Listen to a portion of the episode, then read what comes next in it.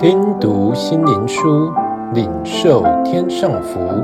穆安德烈秘诀系列：弟兄相爱的秘诀。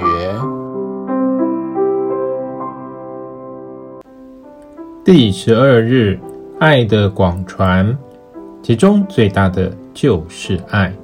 哥林多前书十三章十三节：当布尔战争爆发时，国内政局人心是何等的不安！有位传道人要求一位教会领袖的弟兄去抚慰那些周围的人心，但所得到的回答却是：“我已自顾不暇了，而内心也惶惶不安，哪能平静别人的心？”为了复兴爱的广传，宣教师必须诚实地问自己。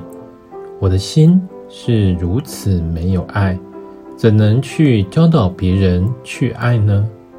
不仅如此，让我告诉你如何向卫斯理学习。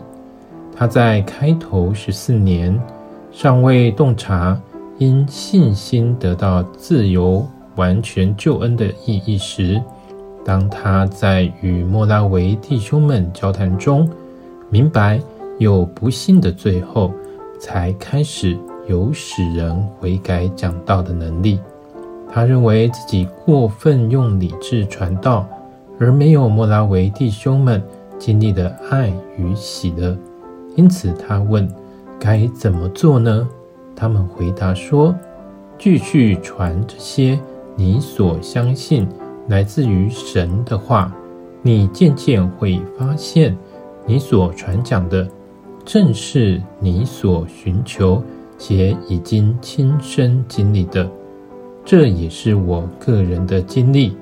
当我在讲道或写书之际，我会自问是否曾亲身体验。我也愿采纳这个忠告，因着你相信神的话而传讲，并渴望亲身体验，凭信心传讲真理。